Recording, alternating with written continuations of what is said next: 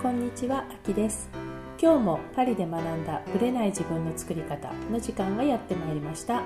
今日もさゆみさんどうぞよろしくお願いいたします。お願いいたします。前回ファッションの話をちょっとしたと思うんですけれども、はい。その流れで実はやっぱり同じブランドがうん。フランスと日本にあったとしてもはい扱ってる商品が全く違うという、まあ、その国によって売れ筋が違うというところを、今日ちょっと日仏文化の違いというのも含めて、そうですね。はい、お話ししたいなと思います。はい。例えばさゆみさんが、まあ、気になってるブランドでもいいんですけども、うん。明らかにこう全然売れ筋が違うとかはい。商品が違うっていうなんか具体例をちょっとお聞かせいただけますか？実名を出していいのかわからないんですよ、はいでも出した方がね、はい。多分わかりやすいいかななと思うので、まずパリと日本ですね、フランスと東京あの日本で比べた場合に、うん。すごく明らかに違うなと思うのが、ユニクロ。あユニクロはもう全然違いますね。思いますよね、うんやっぱりね、思います思います、もうとにかく胸の空き、T シャツとか、はい。キャミソールとかのん。カッティングがもう,、はい。もう全然違いますよね。下です。かなり下ですね。もはい。う谷間が見えるんじゃないかぐらい あの下のものしかないですはい、ね、ないですね、はい。だから T シャツもそうですよね。本当に、うん。本当に。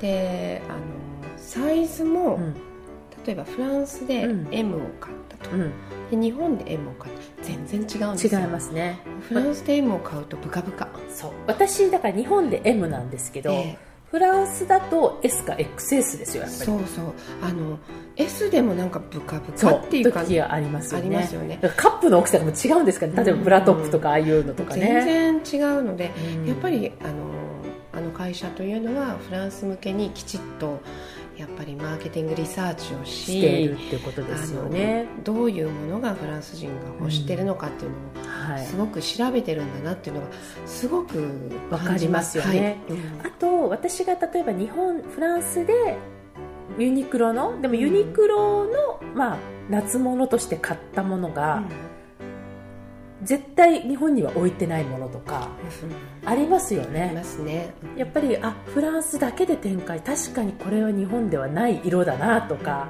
結構私買ったの濃い紫だったりとかなさそうですよね 日本ではそうでねすね、そう。だからうん。そういう意味ではやっぱりかラインとか色うん。っていうところも全然違いますよ違ねいますね。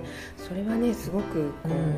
結構衝撃で、うんかもしれない。だから日本のユニクロの感覚でフランスユニクロ入るとで同じサイズを買っちゃったりしても全く違います、違うので、必ずもうワンサイズ下かツーサイズ下ぐらいを買わないとそれは店員さんにも言われました、うん、あやっぱりそうなんだね、うん。その辺はやっぱ分かってるあの日本人の店員さんがいらっしゃるうん。お店もあって、うん。あのあお客様これ M ですけども、日本の M よりかなり大きいと思いますから、はい。あのしご試着されましたとかうんうん。いえしてないんです、うん。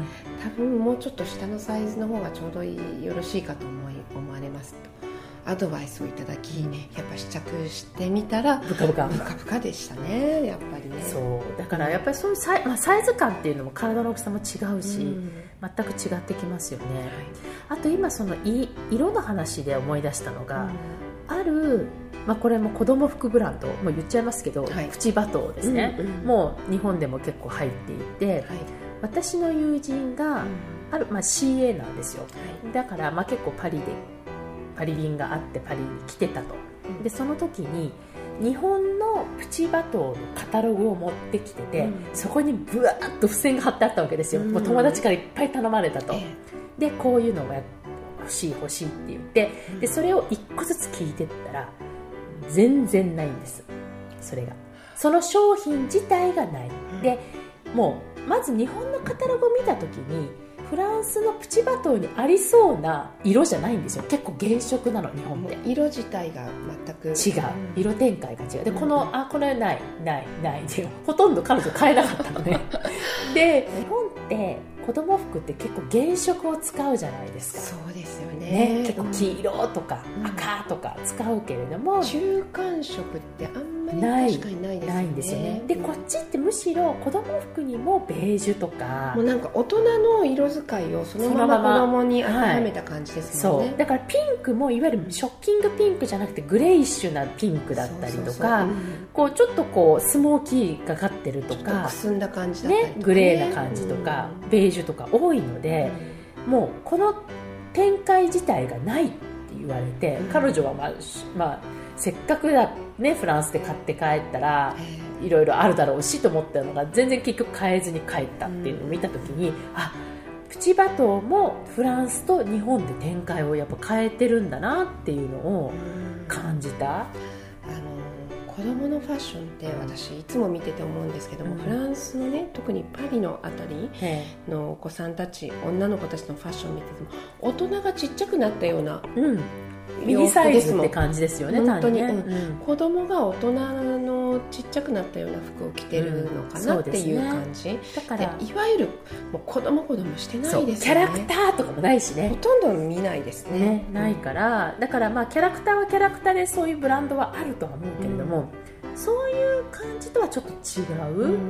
うん。だから日本のところで買ったものがフランスに帰ってくるとなんか妙に目立っちゃうみたいな時ありますよね。日本で買ったなんだっけななんかあの子供服を着せて学校に行ったらめちゃめちゃ浮いてましたね。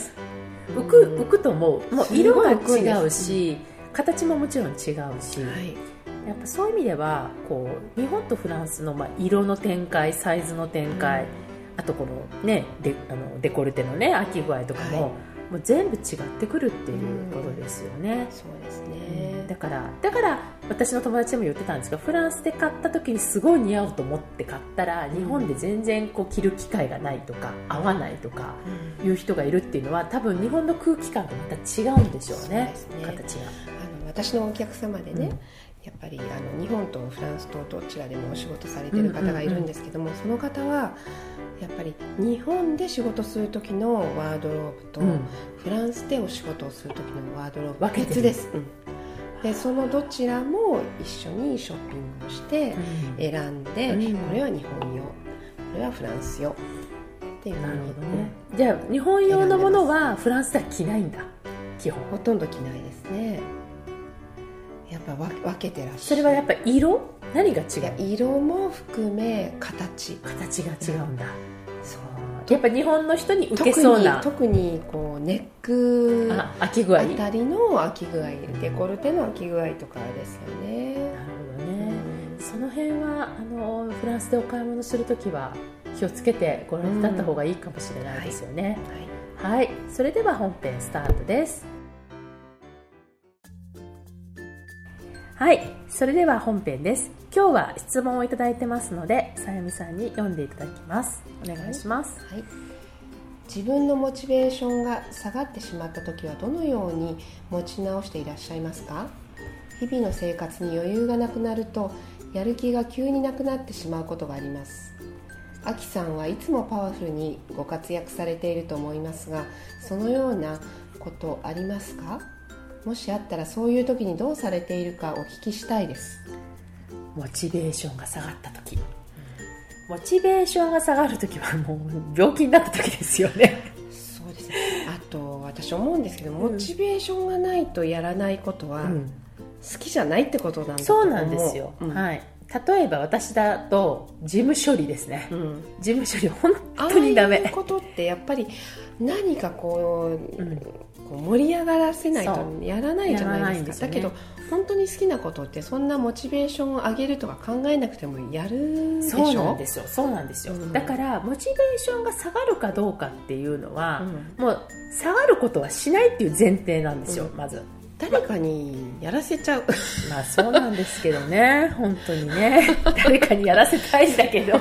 そう。そう。でも本当にそう考えたことあります。もう全部丸投げ、まあ、はるかにうちの中だったら夫の方が事務処理はうまいし、仕事に関しても事務処理担当の人がいるくらいだから、ええ。私に事務を任せる時点でもうすでに間違ってるんですよね、そう。だからそういう意味ではやっぱ私はそのセッションに集中したいとか、うん。発信に集中するとかそういう方がもう絶対モチベーションが下がらないし。でモチベーションも何もそういうのものも必要ないですそう。よねなんですよ、ね。モチベーションを上げようと思ったことがない、うん。そのだってもうそそれが本当に多分天職みたいな感じなので、きっとモチベーションなんて考えてないと時思うんですよね。うん。さゆみさんもだってファッションのこと考えてる時ないでしょ？全くないでしょもうなんか天天職というか必要ないですもんモチベーションなんて、うん。まあ、だからこうなんていうのかな自分のやりたいことをやってるかっていう前提はあるんだけど、うん。確かに日々の生活に余裕がなくなると、うん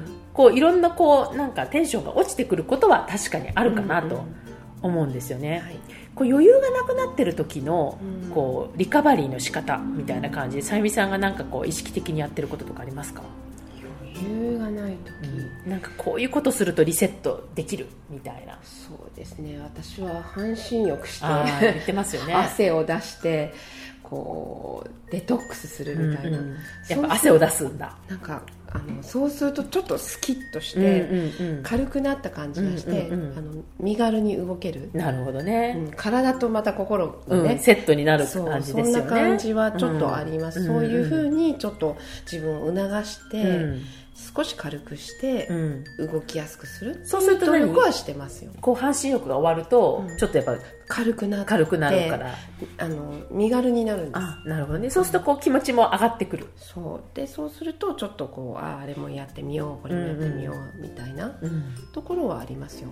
でこれはやっぱりそういうリストを作っておくことだと思うんですよ私。自分ななりのそう、ん。で半身浴はさゆみさんバージそうョンなんですよ。で、うん。私は私で例えばお友達と喋るとか、あと寝るとかね、うん。そういうのはあるんだけれども、これって多分人によって絶対違うはずなんですよ、ねでね。でこのリストうをん。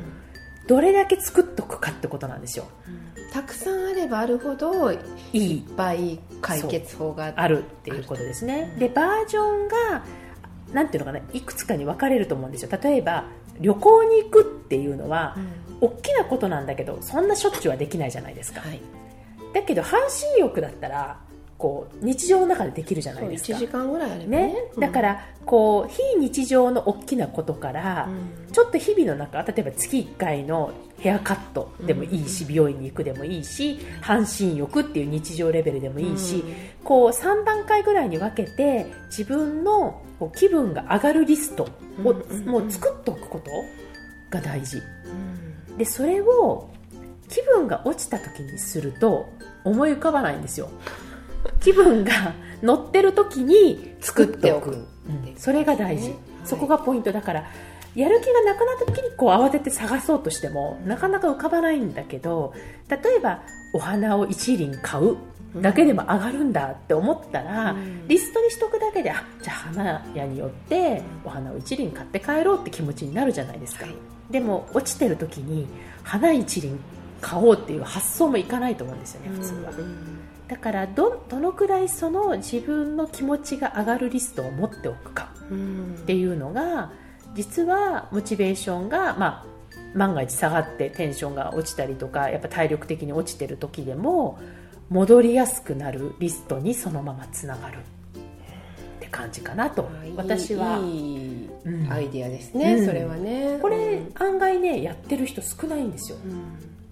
いっぱいその引き出しみたいなのがあると。あるといいですよね。あじゃあ今日はこれやそうってみようこのパターンとかね。そうそうそうそう。だから半身浴パターンとか、うん。こうシャンパンパターンとか。人と会うパターンとかとかね、ねうん、でその時の時間とか自分のあのできる範範囲っていうのがうんリストがそれだけバリエーションが豊かだったらうん。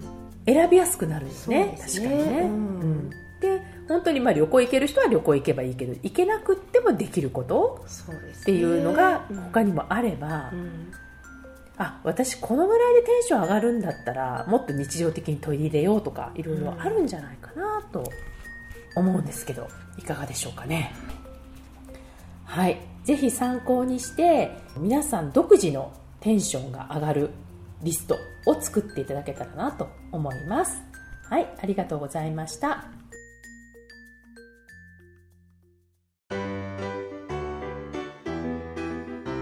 この番組は毎週金曜日をめどにお届けしています。